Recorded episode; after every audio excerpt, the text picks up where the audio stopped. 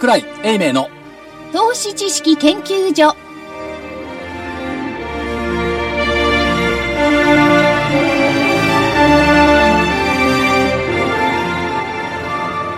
投資知識研究所場外乱闘編。桜井泉の銘柄バトルロワイヤル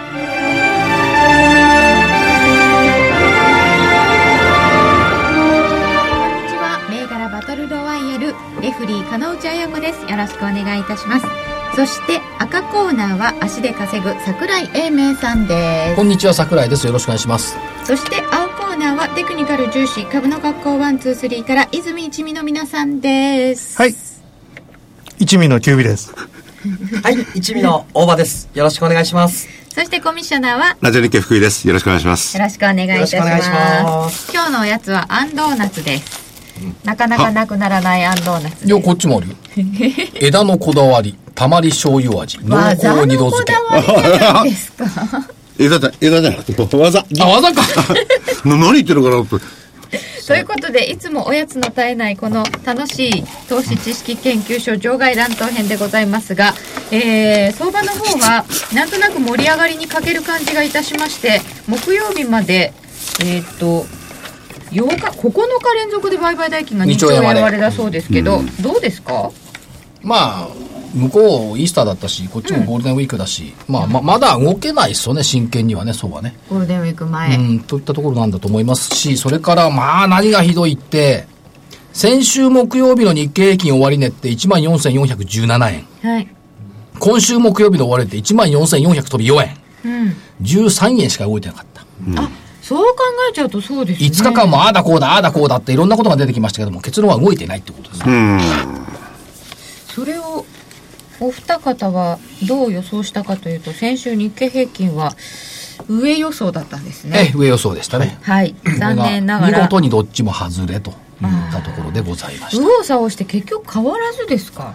そうなんです。うーん高値引けして安値引けしてそう。高値引けは水曜日。ね。でもね、先週の。先週いませんでしたねそういえばねあ、いなかったです。ちょっと、鬼のかく乱アクシデントが。アクシデントありまして、厳しかったですね。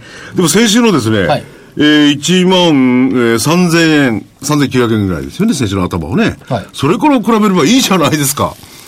いや、別にいいですよ。ねえ。いいよこれ1万動かなかった4000円はやっぱり割と硬いんですか、うん、まあ割と硬いとか、あまり日経平均で物判断はしたくはないんですが、まあ、でも1万4000割れてくると、上に来ますよね。うん、なんかそうですよね。で決算も開き始めましたけどどんな感じですか、決算も、特にアメリカの決算見てるとアップルなんかいいですよね。あよかったですよね国内もね、だからかわいそうなのが、例えば安川とかね。スカは本当に良くなかったなガイダンスガイダンス悪かった？数字だけで市場予想に届いてないっていうのがありましたけどね。最近やっぱりもうここ数年そうですけど、あの、市場予想に届いてないって言って売られるケース？新越は予想出してない、はい。であと日本電産は市場予想に届いてないけど、まあまあ。でも会社が保守的なんだろうって言ってそんなに売ってないそう、か硬い目、硬めに出したみたいなコメントがね、聞いていたって言ったところがありますよね。わざわざ、わざありみたいな感じですね。それはやっぱり、ね、会社は出さないから。いやいやいや、だかからやっぱりマーケットと対話する経営者でないとね、あの岩窟王みたいなアナリストにはね、対抗できないね。えーそんな中で、えーとまあ、日経平均では物をあまり見ないということではありながらでもね、すごい見ない人いましたよ。この間遭遇しました。遭遇 S q 値見ないっていう人がいたんですよ。ほう、S q 値を見ない。S q 値はやっぱりね売り買い伴う得意日ですし。見るでしょ、はい。この中にいる約2名ね S q 値を全く問題にしないし、見ない。あそうですか。S q 値見ない、ね。ああ、はい。まあ、その日によく動くっていうのは、それは知ってますけど、えっとその日によく動くあの S q の、あの、S q の算出日？算出日じゃない、動かないですよ。よく動くのはその算出日の前の1週間、よく動くという話は聞いてますけど、でも見ないんだ。って。S q 値が何何であるかなんて何の意味もないんだって。結構それをその後上回ってくるかどうかとかってその後の数勢をそう。だから今月にしてみれば S q 1 13,800円台ですけども、これを6日間も上回っているから、とかずっと上回ってるんですよ。ということは、悪くはないんですよね。いや、それでね、あの、ここにお二人にこのところその日経平均、全体相場の見通しを聞いてんじゃないですか。じゃあ全体相場と自分がやってる銘柄、自分がやってる銘柄しか興味がないよと言っても、やっぱり、あの、相関性ってありますよね。全体相場。気にされますうん僕らは、あの、やっぱり常に日経平均を、まあ、確認して、まあ、それに合わせて、買い戦略、売り戦略を、んまあ、立てていくと。でも日経平均の S q 値見ないんだよ。はい。S q 値に意味を見出して見出していない。はい。うん。そういうのもあるんでしょうね、うん、あるんでしょうね。ニューヨークと、まあ、日経平均ですね、重要視するのは。の何を重要視するの？トレンド？いや、もうそのチャートの形、そうですね。あとトレンドですよね。はい。早速ですい今あたりはこれはどうなんですか？トレンドが出てこないようなトレンドになってんじゃないって感じがするんです。ですねね。基本、まあ今25日も横ばいじゃないですか。んなので、そこに、まあ、ボリン、えボ25日っていうのは、このボリンジャーバンドの真ん中にあるんですけど、その、ボリンジャーバンドの真ん中にある25日付近に株価がいる。なおかつ25日から横向きってことは、まあ上にも下にも触れてもおかしくない状況だと思うんですね。なので基本は今は、トレードしない。はい。トレードしない様子をやっぱり見たいところですね。で手手数をやっぱ多くするとロスカットも多くなるような相場なんで、はい。でも基本は大場さんのところ1と3は方向が見えてから乗る感じですよね。そうですね。だからやっぱりこれできないわけですよね。方向が見えないと。こういう時は基本的にもう様子を見て、うん。まあ次にまた動き出すタイミングに合わせて仕掛けていく。うんうん。だからね、テクニカルとか計算屋さんってね、反応が遅いのよ。うん。でもそれの方が安全な投資はできるんいやじゃないです、か？逆に天井掴んじゃうの。反応ね、あの、チャートが示してくんないと動けないから、出てきた時はもう、こういう動きだと、ボックスだから上行った時はもう終わりなのよ。終わりのところでここ階段になっちゃうから。うん。あ、確かにボックス圏ですよね。このボックスからいつ抜け出すんですか、この相場は。どうなんでしょうね。連休明け？抜けるとしたらでどっちなの？上なの連休明け？下なの？上。ね。連休明け？上。言ってんじゃん。で、こちらのお二方は連休明けした？連休明けですか、一旦上振ると思いますけどね。お一はい。旦、うん。で、やはり、あの、下向きの方向線に、まあ、前回同様、まあ一旦抜けるんですけど、まあ再度割り込んで、まあ短期的に下げると。まあそういう。それ先週の見通しと一緒だけど、先週全くそうならなかったじゃん。動かなかったですね。75日線くらいまでは戻ってそこで押し返されるそうですね。そこでの売りを、売りっていうシナリオを考えてたんですけどね。じゃあ一周動かなかったですね。は継続って感じですか？え？去年去年じゃない、はい先週もそういううん戦略だったんですけどねすはい。結局だからチャートを見てその日暮らしみたいなイメージがあるのそうでもないですか？その日暮らしそうそうそうでもないないです。あの、ちゃんと未来予想図も考えて。あ、未来予想図ある？未来予想図あります。こうなったら買い、こうなったら別にカラオケやってるわけじゃないですよね。はい。あ、違います。ねだって75日に押し返されてこう来たところで売ろうっていうそうですね。ねそこがまた新たにこう、空売りを仕掛けていくには、まあ、積極的に入れるタイミングかなというふうに今見てますけどね。書いた通りにいかなかった時はどうするんですか？また再度シナリオを練り直します。練り直し、はいうん。今日はね、でもね、キュービーさんの顔見たかった。なんでですか？なんでですか？この間あるところで話をしてたらね、桜井さんこの銘柄いいと思うんですよねって言った銘柄があったんです。で、それはね、いやいや、ごめんなさい、どうぞ、お続けください。福井さん笑ってんですか？それでね、いや、これは買いだと思うんですというわけ。はい。で、この彼の大好きな経線見たらね、25パ、25日線から5%も上に返りした水準にいるわけ。これ売りだろうって言ったら、まあ一旦下げてから買いなんですってこう変わったわけ。でもその25日から5%乖離したところを買いと思うのが不思議だったのよね。7575日はどうだったんですか？75から上に行ってたでしょ、あれ。あれはこれですねはい。はいいやあのーまあ、75日上向いてましたから、はいあのーまあちょっとゆっくりめに見て買いというふうに見てたんですよ。あであのただすぐは買いじゃすぐ買いっていうわけではないなと。これ75日の今まで僕が知ってる理論から言っても、一遍下に戻ってきた時じゃないとこれ仕掛けられないんじゃないですか。だだからそのつもりで、ねあ、そのつもりで。はい。うん。そしたらね。れ銘柄言っちゃいけないんですか、うん、そしたらね、言っちゃいけないの、これは。そその、その翌日にね、ある証券会社がレーティングをね、引き下げを出してきたのよ。その途端に。翌日に、はい。なんとも、なんとも言えないタイミングですね。で、そっから3日したらね、社会面にニュースが出てきて、びっくりしましたよねびっくり。しました。いやー、キュービーさんの顔今日見たかった。残念な結果になったわけですえね。え。なんか牛乳に異臭がするっていうニュースが出てましてね。そうそう。あれは、あれは経済面じゃなくて、社会面に載せたよね。ね社会面出ちゃったら辛いですね。社会面ネタはいつ出るかわかんないですだから25%の5%も上に行ったところで、いや、ここが買いですなんて言わなきゃよかったね。で言うなら最初から下がってきたら買いですよって言えばいいのにさ。それに引き僕そう換言ったつもりですけどね。え、このあの、所長の千里眼。千里眼ですよね、もうこれは。だって、買いって言うから売りじゃないの？珍しい売りじゃないのっていうの。ねえ。珍しいですね。うん、珍しいんですよ。ある DVD の中でね、それをやってましてね。はい。でしたか。千里眼です、千里眼。笑っちゃった。そその通りになるんだもん、だって。たまたまですよ、たまたま。千里眼も、そのダブルパンチですからね。レーティングの引き下げの社会面。来ちゃいましたね、ダブどっ。ちもね、なかなか予想がつくものではないので、まあ、不運だったいやという、ことレーですが。ティングの引き下げは予想つく。あーまあ確かに。なぜならあば、あの、レーティングって割とこのチャートで出してくるやつ多いから、75日線抜けただとか、の、で目標25日線株価達成。そうそうそう。それは予想つくけど、社会面は予想つかなかったね。それはこれつかないですね。まあ、そうですね。ちょっと不運でしたね。はい。はい。でもほら、本人はそうじゃなかったつもりでいたんでしょ？いや、だから、そこから買いって言ったつもり全然ないんですけどね。だかうんうん。ら戻ってきて買い。いや、戻ってきててよかった。細かいですね、チェックが。大事なのよ、これは。じゃあ、今度そは。れはだからもう一回下げて25日まで来たらでしょう、それまで売りでしょって。だって5%あるのよ、帰りが上 逆に売りでしょ、それは。うん。じゃあ次は細かく設定いたしましょう。はい。あんまり細かく言うとまたそれを疲れますからね。あそこも難しいですね。うーん、対桜井さん戦法、ちょっと練っていたいや、だくそんなに僕人悪くないですよ。いやいやいやね、これでね、お酒なんか飲んでてももう全然変わらないでこの通りなんですけど、お酒飲んでこういう辛も食べたったら大変ですよね、これ。いや、絡まないでしょ。これ絡まない。全然絡まないお。酒飲んでも全然変わんないですよね。いつもとこの調子いや、普段から絡んでるってことで。まあ勝敗がかかった場合はね、はい、結構みんなしつこくなるかもしれまいや、せん。今日は必死でしたよ、だけど。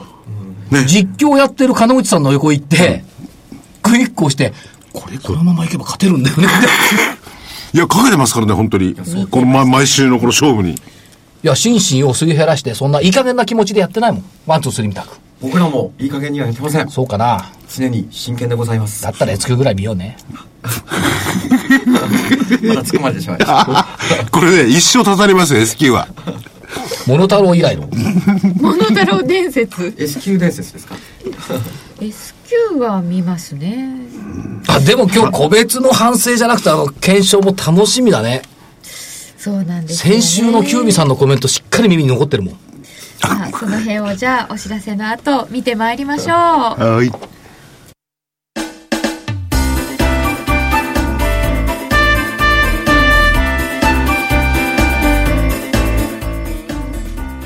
花粉症の皆様に嬉しいお知らせです。花粉症で長年悩んでいた医師が自分のために開発した花粉症対策商品ポレノンは花粉が体の中に入る前にブロックする体にも優しい商品です。ポレノンはペクチンなど自然由来の素材が花粉などの細かい物質を吸着して花粉のアレルゲンの体内への取り込みを防ぎます。薬と違い眠くもならず、お仕事、車の運転、お勉強などもはかどります。ラジオ日経では、ポレノン3本セットを9640円でお届けします。それだけではありません。ラジオ日経では、ポレノンをお求めいただいた皆様に、ウイルスなどの侵入を防ぐ高機能マスクをプレゼントしています。ポレノン3本セットに高機能マスクがついて、お値段は9640円。送料500円をいただきます。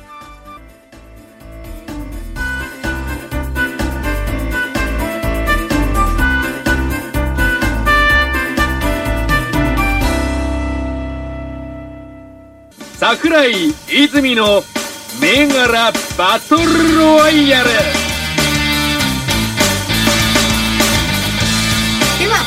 ここからは先週の振り返りですまずは先ほども申し上げましたが日経平均株価については双方とも上予想でしたので両方とも外れですでも今日の前場まで勝ってたんだよね。うんっていうか、木曜の前場まで、あーあと20円ぐらいアロワンスあるなとか思って見てたら、引け際、全引け際なんてヒュルヒュルヒュルーっと来て、沈没してしまいました。まあでも横ばいだったってことですね全体として、結論はだからやっぱ横なんでしょうね。はい。横ばいってのは一番面白くないですよね。一番つまんないですね。ねそうでしたか。では個別はどうだったかと言いますと青コーナーはまずセントラルガラス4044売りで出していました、えー332円から337円になっております。4月の17日から4月の24日までで見ています。木曜日木曜日です。はい。これはですね売りだったので、5円ですけどたった5円ですけどちょっと上がってるので一応ちっちゃい×で。はい。方向線を下回ったので、ここからは厳しいと言って上がっているってことは方向線は役に立たないってことですか？うん。一旦上に抜けてしまいましたねこれまた再度。抜けてしまいましたねって、抜けない想定だったんじゃないの？いやあのいいよね、抜けたら、抜けちゃいましたね。とか言ってさ、軽くていいよね。あの先週の木曜日の時点で、まあ、その翌日以降まあ下げるっていうシナリオとあと一旦こう方向線は今のように抜けて再度こう下に割り込むと。いう、まあ、シナリオを僕の中では考えてたんですけどすぐ下げないで一旦上抜けてしまいましたねやっぱり。これはななんで上戻ってきたんですか、うん。なんかあったんですか？電柄とかも良かったしね。うんガラスそうですね。これで、木曜段階では安いんですけれども、方向性は下回ってないですよね？まだ下回ってないですね、うん。ヒゲヒゲになってる。行ってしまいましたね、でもだからもう少し日柄が必要かなと思いますね。これは継続しない感じですか？うん、んやめまですすね方がどう点したらいい土天買いですかこっから。いやいやいやいや、相場感間違ってたんだから。逆なんだよ。逆が正しいんだよ。だからこれが思ったの逆言ってみたら。そしたらまたその逆に行かれちゃうかもしれない私道はそれやりますね。すごい方向音痴なので右だと思ったら左行く。お本当ですか、はい。おかしいですよ、それ。そうですね。ねえ。おかしいです。はい、えー続いて東京個別4745は、えー買いで上げていただきました。17日387円で24日が366円なのでこれは残念です×でした。最近はゴールデンウィーク研修、講習があるかもって言ってましたが、これ、キュービさんのね、先週はね、雄弁でしたよ。75日移動平均の上を登山している。はい。これは方向線滑りの逆です。そして、しっかりとした声で、しっかり上昇するだろうと思っています。はい。思ってました。うんそうでしたねはい。騙しに遭いました。桜井は騙しもあると言いました。これもね、木曜日で見ると、ちょっと髭が下に出てるけど、まだ止まってますよね。止まってますよね。これどう判断すればいいんですか ?75 日の上には。そうですね。75日は割ってないんですね。うまく下支えとしては機能してるっぽくそ見えますよ。こですよね。うん。登山は登山？登山中ですけど、ここから下山しちゃうかもしれないんで、となると、え上上向きですよまだそうそうそう。上向きなんですけど、ん。あの、まあ、長く見ると結構こう上がってきてるんで、まあ、ここからあの割り込んで下へ、一回下へ行ってしまうっていう可能性も十分この状態ではあるんで、まあここから継続はしないです。先週はなかったんですねそれは先週はなかったですね。これいいよね。こうやってコロコロ変われるっていうのね。いや、それが投資の極意ですよね、一つの。まあ、相場は変化するからいいんだけど。ということで東京個別は残念でした、えーもう一個同志社7483は買いでした、えー17日が1531円で24日1537円。6円上に来ました、えー以上ちちい丸で。ありがとうございま。ます。すでこれも横ばいですね。まあほぼ横ばいでしたね。まあ、罰がつかないだけ良かったです、正直。罰じゃないですよね、そうだよね。はい。売りに行っても罰、買いに行っても罰だったらやるじゃないもんね。まあちょっと全体がね全体だったという話もあるのでしょうかで、やっぱり買い替えときちゃダメなんだよね。ワン、ツー、スリーの場合はね。どっかで売りが入ってこないとね。でも売って、売って売り上げくれてるか以降売ってるセントラル。はい。言ったんですけどねそれが、それが。長年ね、いろんな人見てるけど、ここまででも下手な人あんまり見ないよ。ええそんないや、本当証券マンたくさん見てるけど、証券マンって相場下手なんですよ。ね。でその下手な証券マンたくさん見てる私が見ても、ワン、ツー、スリー下手だと思うもん。そんなことないです頑張ってくださいはいはい下手やつがね、その逆に行っちゃうんだよね。逆、うん、騙されちゃってん全部相場に。チャートに騙されてるあの、この番組ってのは、騙されたら土天しますけどね自分たちがね、手掛けるような銘柄ってのは一切言っちゃいけないことになってますね。そうね言ってない。はいじゃあ、じゅ実際の取引はどうなんですか？勝率は。本当そこをちょっと聞きたくなってきちゃうな。勝率はね、意外と低いんです。あ、低いんですか？はい。勝率ではないですねうん。はいじゃあリ、リターンの額ですか？リターンの額っていうか。リターンの額ですねとも思えない。だって爪伸ばして高値まで持ってるとも思えないもん。高そうですねそんなに長くそうと辻褄合わないんだよね。どうやって利益を出すんだろうっていうのが。いや、でもね、ある意味ね、やっぱり科学的にやってるなって感じはするんですよね。一発出ないとかするんじゃなくてね。まあ単に損切りが早いだけなんでしょうね。あんまり負けない、うん。損切りもあのその時によって近く目に置く場合もあれば、少しあの大きめに取ったりとかあと利確もやっぱり相場に合わせてあの伸ばしていくものもあれば、早く手締まいするのもありますね、それはその時によって状況によって合わせてやっています、うん。はい。で、またね、あの、しつこい個人的な話にもなっちゃうのかな。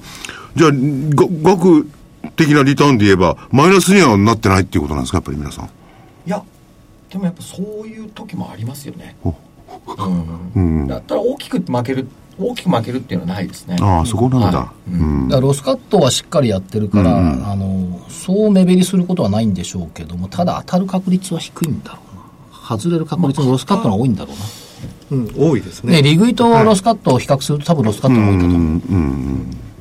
もう取れる時利益それ以上に伸ばしていきますからね、うんはいまあ、勝率じゃないっていう方は多いですよね。うん。まあ、あの、勝率が上でもコツコツドカンでやられるとマイナスになっちゃうんで。ううん。ん。でいや、、ほら、10%か15%、あの、勝ちの方が負けを上回っていれば、それで OK の世界。それ以上厳しいもん、やっぱり。そう。は言ったって。なんか、暗い雰囲気になっていや、暗くない暗くない。全然暗くなってないですよ、要は、要はワン、ツー、スリーが儲かってないっていう話ね。いやそんなことないです。じゃあ赤コーナーいきますね 先週の赤コーナーは、あけぼのブレーキ7238から、えー、490円から24日に523円。丸です。これは文句ないでしょ。文句ないです。あけぼのブレーキでブレーキかかるという。やっぱり1万いくら交通費使って工場見てきただけあったな、やっぱり。うん。遠かったんですよね。3時間ぐらいかかるね。続いて、メディアドゥ3678が、これ本命でした。これ本命。17日4820円。そしてそして今日は4825円があったのですが、そうなの。全番まで、全部5番までこれ、ああ、なんとかいけるかなと思ったらマイナスになっちゃったね。引けが4770円なので、ちょっと下がりました。ちっちゃい×ですちょ。っと言っていい ?21 日にでも5200円までしたね。そうなんです。月曜日高かった。LINE 漫画とか。そう。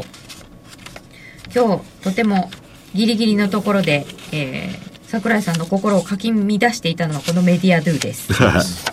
で、もう一個がインテリックス8940。879円から24日は851円に下がっちゃいました。ので×です、はい。えーでも4月21日これも月曜日925円があったんですね、月曜日は高かった。ということで、えー、丸1個バツ2個ということで、えー赤と青一緒なのですが丸の銘柄を比べてみました。同志社は6円高0.4%の上昇に対して、あけぼのブレーキは33円高7.7%の上昇だったので、赤コーナーの勝ちとさせていただきます。嬉しいなあできうればメディアドゥーンがプラスでいてくれたらなあと思いますが、それだったらね、あの、もうちょっと簡単にできたんですけど、二人とも本命×なんですもん。すいません。おかげで何パーセントとかいう細かい判断になってしまいました。ちょ、ちょっとさ、一個自慢させてくれる？もう自慢ならどうぞ。自慢。6656インスペック。インスペックは908円で終わっています。ストップ高が2回ありましたか？水曜日はね、ストップ高して1171円。確か680円前後でうろちょろうろちょろしてたんですが、ようやく先週からこうね、活気づいてきて、昨日出来高40万株近くできて、今日も出来高増えてんじゃないこれすごいですね。いいスペック。来たじゃん、秋田県専門株から、社長さん。そう。いい社長さんでしたね。秋田県から、えー出ないって。もう、もうそろそろあの辺、桜が、ね、桜満開だ。ちょうど桜と一緒に咲いたよね、銘柄。青青森県が開花だったもん。開花だね。弘前が。うちの実家のあたりはちょっと散り始めてます。もうもう散り始めてました。はい。えっ、と、山形で散り始めたら秋田はもうすぐ散り始めるからまずいな、これ。桜ではね、命短いですから、もっと違うものでバトンタッチしていただいて。ワン、ツー、スリーはないの？これ自慢銘柄と。自慢銘柄モノタロウ伝説のような、その後の。いや、いっぱいで言った銘柄の中でよ。えこの番組の中でそうよその後下げてるんですか？下げてるいやいやいや、リリリリ誰もリターンが売りから入ってるとは言ってないからさ。その後の動向まで見てない？見てないんだな。そこまで愛着ないよね、個別銘柄に。てますよ。見てる？のうん。例えばあの。なんとか銀行とかどうですか？そうだよ。あれだなんとか銀行はね今ねちょっと。四国銀行です銀行が。銀行完全に今お休みですね。え、なんか地銀とメガバンクは動き違いますよね？少し違いますね。で滋賀銀行は、八重洲の支店まで見に行ったんでしょ？滋賀銀行でどうだったっけ？ええあの北北北国そうそう。北海道銀北海道銀行北北フィナンシャルで今ちょっと手出し、うん、できない状態ですね。口座作ったんじゃなかったっけ？持ってますよ、ええ。あとですね、特別長期本命銘柄？あ、ビット R どうなりました？ビッ ?3811。トアイル679円です。さらに上がってんじゃん。そう、だってこういう、こう先々週ろ616、629、659、ん679。言った通りだね。特別長期本命銘柄。これすごいですね。着実に上がってきてんな。3811。このグビットアイルグロースバリュー。これ所長、こういう銘柄っていうのはね、まあ、前に戻れば高値がいろいろあるんですけれども、はいこれ上の目標っていうのは、こう、どのぐらいみ、み、み、見てるんですか？見てないそういうものが。お、最終的にはよけたら乗ると思ってますよ。時間かかればね。ああ。じゃあ時間本当に、かかればのは半年とか1年っていうすごい長い時間。うん、でも本当に特別長期本格本命銘柄だ。この命名当たってたね。特別長期本命銘柄。コムチュアが戻ってこないんだよね。3844コがね。ムチアはジリアスで1700等円になりました。1813円のところからちょっとずつ安いんですね。コムチア月間だったのに。そう。うん。この辺はね、ちょっと見通しが間違ってんのよね。まあ、1個グロースバリューがあったから、よしとしましょうか。はい。まあ、ビット R、ビット R はだから、あのー太陽光発電なんかもね、これからの話だし、サーバーそのものは文京区のが出てくるし、じわじわっとくる会社、と思ってますけどね。はい。ということで、えー先週は赤コーナーの勝ちとなりました。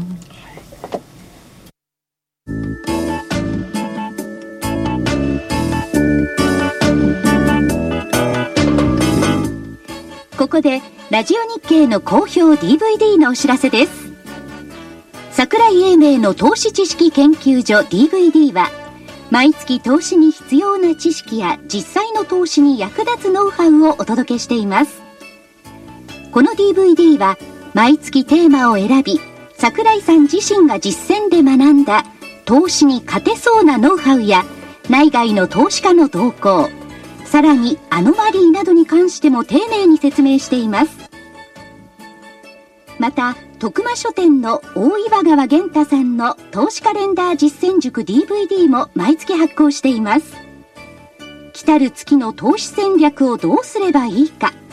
投資カレンダーに基づいて大岩川源太さんが分かりやすく解説します。桜井泉の銘柄バトルロワイヤル。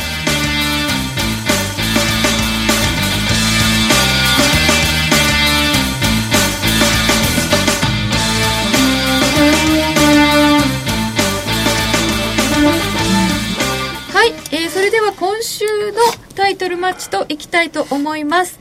えーまずは日経平均株価の予想から伺いましょう。青コーナーはいかがですか？あ、はい譲り合ってる、譲り合ってる。えーでは下でお願いします。はい、キュービさん下で。はいどんな感じですか？チャート見ると。まああの、このね、バイコミの最初にあの、師匠があの言ってましたけども、はいまあ、ちょうど25日線のところで、あの、持ち合っていてですね、あの、その絵に、あの、75日、方向線が、あの、上からこう、かぶさってきてますんで、うん。まあ、徐々に、ここから、あの、下への圧力が強くなると私は思います。はい。あの、さっきボリンジャーの話あったんですけど、25日移動平均線がちょうど真ん中にありますね、じゃなくて、25日を真ん中にしてボリンジャー作ってるということなので、いろんなものをそり作れます。ゃそうだよね。はい。はい。ちょうど真ん中にしかいないんだよ。25日を基準に上下だからね。そう。作り方です。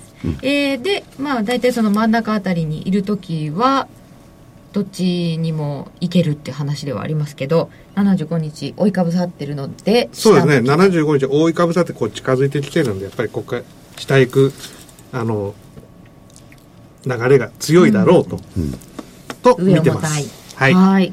ということで、下でした。ということは、今日14,404円なので、えー、14,304円よりは下ということになりますね。そうですね。はい。プラマイ100円で上下横を取っております。では、赤コーナーはいかがですか？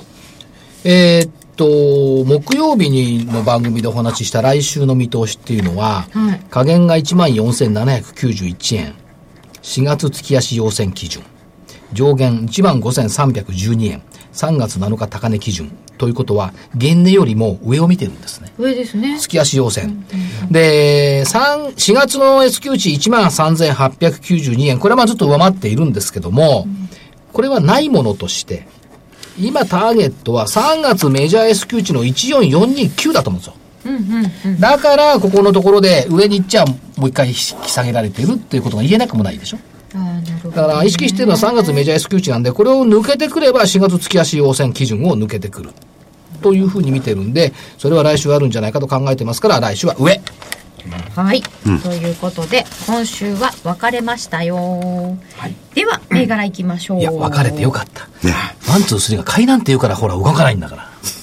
そうか買いとか上っつうから。先週ね。うん。先週嫌な予感邪魔するなって言ってたじゃない。だから持ち合っちゃったんですよそね。う。下に行かないあの、か帰るなら今ですよ。上にしますい。や、下です。持ち合うの嫌ですかこっちはね、嫌ですか日経平均下ということは、売りで出てくるんですかね、そうですね個別それで買いができたら鬼だよね。はい、鬼ですね。許せないよね。はい、じゃあ、はい青コーナー行きましょう。はい、えー、ではまず、あの、私、大場の方からですね。はいえー売りで9984ソフトバンク。9984ソフトバンク。はい。えー、下向きの方向線にですね、えっ、と、しっかりと、こう、一旦ですね、はいまあ戻ってきまして、えー今日下向きの方向線の上から始まり、えー割り込んできてますので、まあここから、まあ、本当にいいポイントに来ましたので、空売りを狙っていきたいなと思います。はい。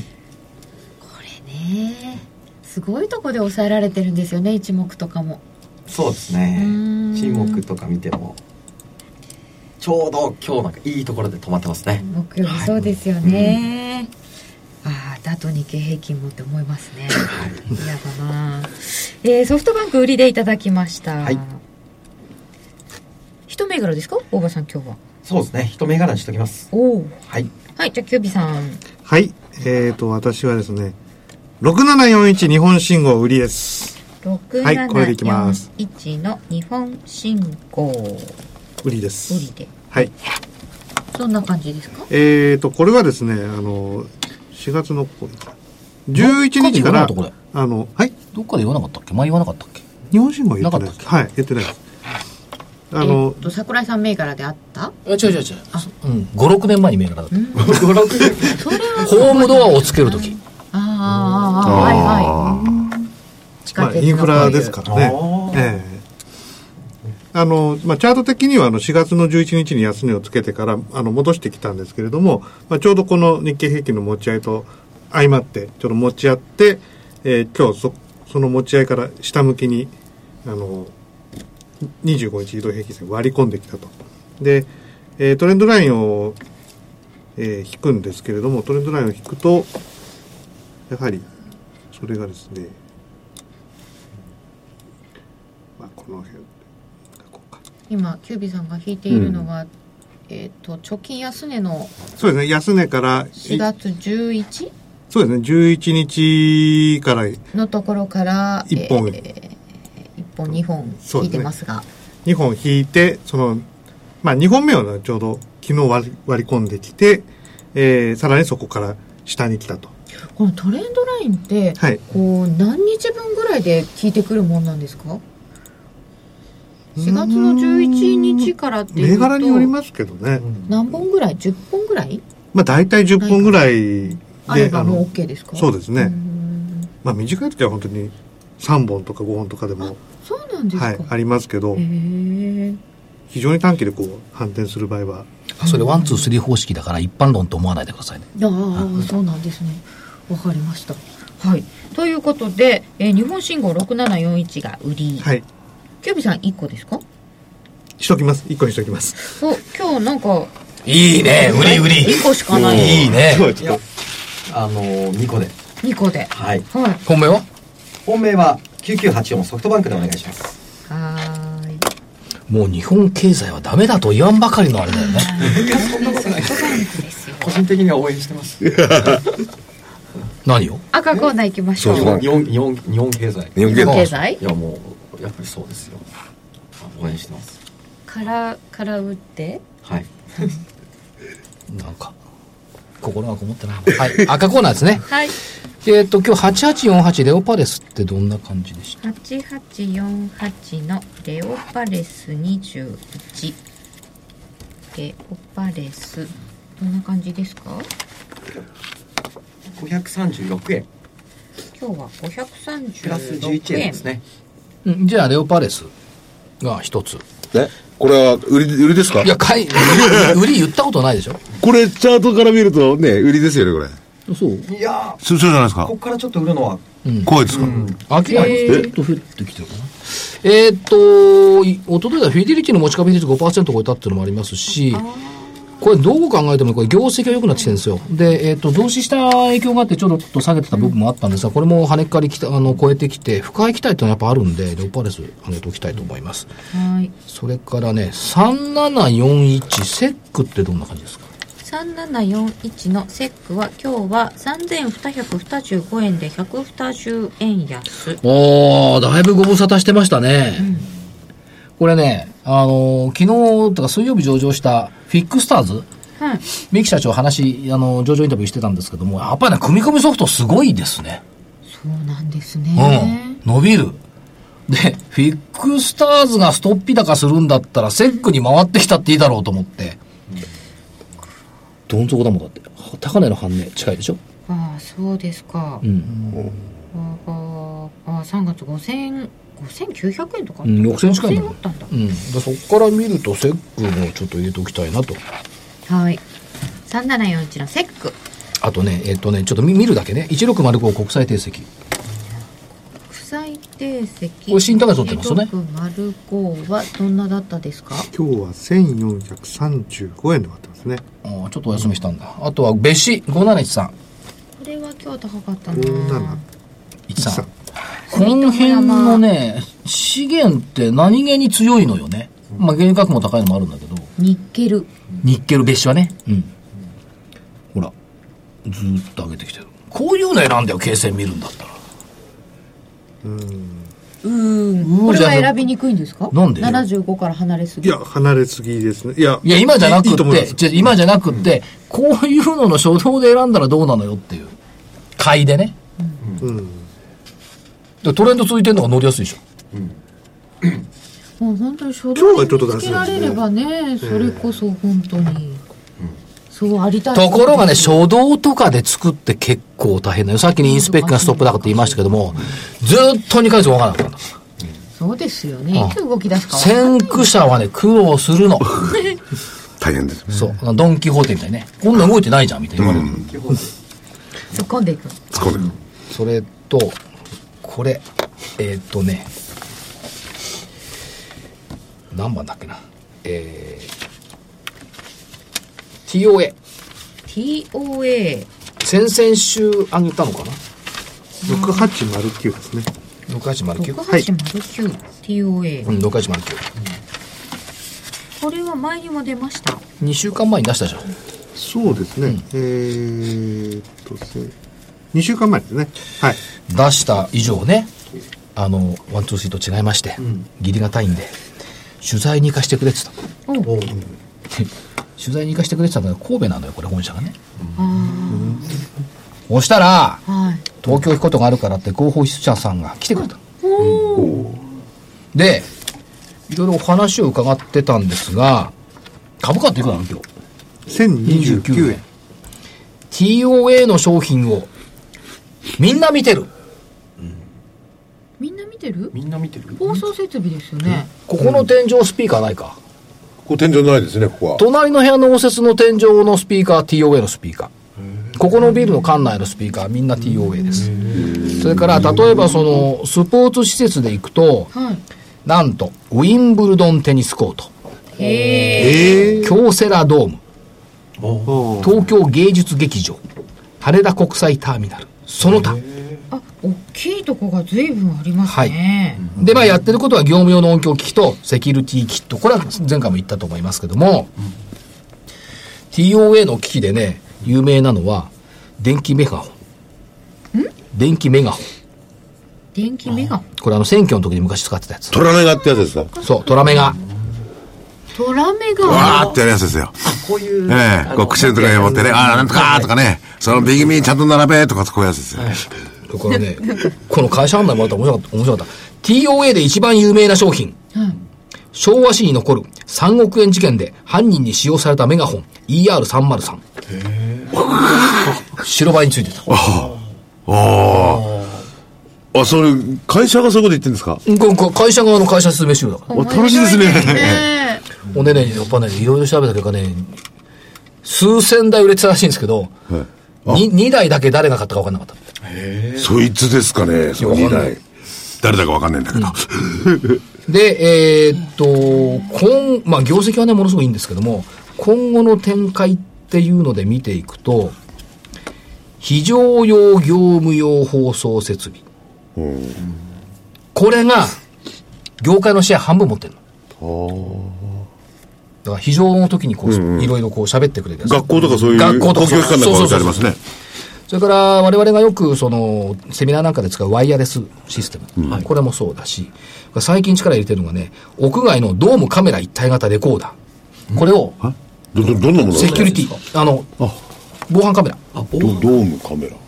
で、カメラの中にもうフィルムが入っていて、怪しいといった時間帯をすぐ出せるっていうのがあって、えーっと、セキュリティ商品の売上推移って今、70億から80億に近づいてきて結構大きい。それから、オリンピック控えて東京都首都圏近辺の通学路には全部これセキュリティカメラつけるっていうふうになっているのと、これ気がつかなかったけど工場のカメラ。はいあの、この間、うち、なんだっけ、食品の中に、ありましたねあの、ええ農薬入れた、は社員とかそういうセキュリティを、今まで、あの、工場のカメラって外向けてたんだって。変な人が入ってこないように。最近は内部管理で、内向けるカメラが必要なんだって。なんか嫌な時代ですね。でも必要なんまあ、コンプライアンスですよね。それから、防災商品としては、本、あ、本、あの、防災無線。あの、悲しい時間だったじゃないですか、その、津波が来るのに無線喋んなくちゃいけないっていう。津。波監視カメラも伸びるって書い。てそうそう。ありますよ。で、それを一律防災システムに入れて、ええ津波から安全なところで喋って、スピーカーはあっちで喋ってくるっていうシステムが今これどんどん出てくる。そうかそうか、あれ、これはね津波にね、放送してくれた方が。そのシステム大事ですよね。それからね、鉄道車両事業、ワシントンとニューヨークの地下鉄、へえそんなこと東京は入ってないんだだけど、ワシントンとニューヨークの地下鉄に入ってる。やっぱりあれですか？スピーカーですか？スピーカー。放送システム。社車内放送。車内放送。あんまりニューヨークの電車の中で車内放送聞いたことないですけど、ね。あと駅ね。で、これを中国、インドに持っていくとほいうことで、大体今、市場が30億レベルの市場ということを言っております。さらに空港はそうですよね、羽田空港。これそうですね五輪向けに増えるっていうのはあるんでしょうねで、誰も気がついてないのがね、これ、モスク向けのね、スピーカーとパイ。ありますよ、おお祈りの時に。お祈りの時にあらーってこう、でね大きい声が、これがね、なんとインドネシアでシェア90%以上持ってるの、TOA。おーすごいなぜならば、インドネシアに工場がある。あ、すごいで、インドネシアではスピーカーのことをトーアと呼ぶ。ちなみにバイクのことはホンダと呼ぶ。そうそうで、シェア90%で、インドネシアだけかと思うじゃない。それがね、アラビア半島でも50%のシェア持ってる。おーインドネシアから出ていくのかしら、うん。いや、今もう50%持ってるよ。輸出してるのかしら？で、しかもマイク3本いるね。立ってお祈り、座ってお祈り。いや、あれ全然、全体に聞こえるようにする。街だ、街全体に、わーって。もう朝だからお祈りに来なさいっていうこのね、モスクにね、まあ、スピーカー絶対いるの。で、これからはハラル商品化を目指していると。あハラル認証っていうんですハラル認証を目指してる。これ誰も知らないでしょ。えー、あっちの国では東亜って言うんですか？そう。インドネシアではスピーカーのトアという。投資家の方は桜井っていうかもしれない。いや、これね、やっぱりね、広報部長さん来てくれてね、直接話伺うと、ああ、いろいろいいとこあんだなと思いますよね。いや、面白いな、これ。声まで高いから、おいで、いや、行くって。これだからこそ、やっぱり合わないと聞こえない話ね。わかんない。これ資料見たらじゃわかんない。話聞かないとわかんない。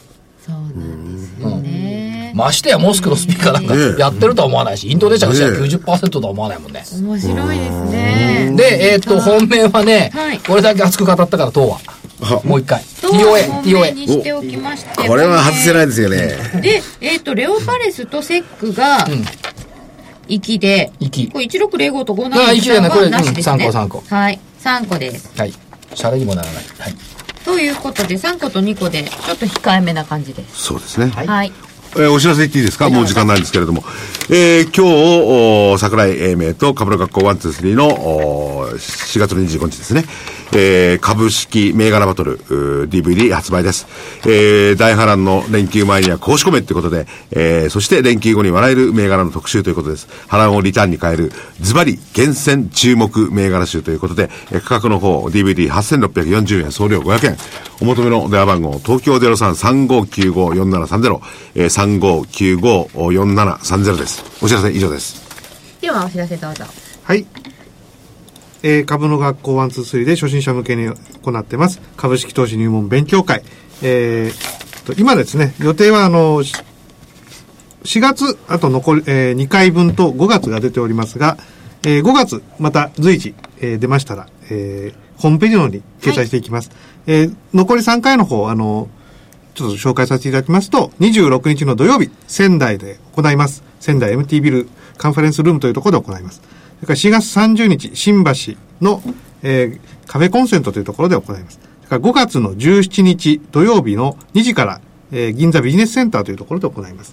現在決まっているところはこの3つ。ホームページをご覧ください。はい、よろしくお願いします。あと1分少々ですね。はい。じゃあちょっと、時間ないです。えーと、大きな玉ねぎの下で。はいはい、これを変えてみました。はい。はい。いきます。回るアローズの下でということで。個人投資家の株への恋は募るほどに悲しくなるのが宿命。また青い板の差し値が下がる切なく。高すぎるから、出来高ないから、買えないから、買いたくなるのは必然。信用口座でレバレッジかけて買い注文。OBA 後の電子電光掲示板。株価は変わらないけど、あの回るアローズの下で見つめた君の株価。日本橋の駅を降りて階段を。人の流れを追い越していけば、黄昏れる時、雲赤く焼き落ちて、ガラスの向こうに回るアローズ。回ってますよね。ねえ。あと30秒から40秒ですが。5月もの背比べ。柱の傷は最近の Sell in May のアノマリー。な夏場たらたら足踏みで、秋には復活アノマリー。ファンド比べりゃ何のこと、やっと指数を超えるだけ。視点を変えたらすぐ見える。えー、ニューヨーク株価の目くらまし。雲の上までひげ出して、点でに新年抜いてても、アベノミクスを携えて、1はやっぱり日本株と。なるほど。5月、本当にね、爽やかな季節になっていただきたいものでございます。そう。まあ連休だからね、スカッとゴルフにでも行って、ね。ね。相場もお休み時ありますから、平日に決して行かないようにしてくださいね。そうですね。皆さん。皆さんって。それでは皆様、インフルエンザその他にお気をつけくださいませ。では皆様、また来週。さよなら。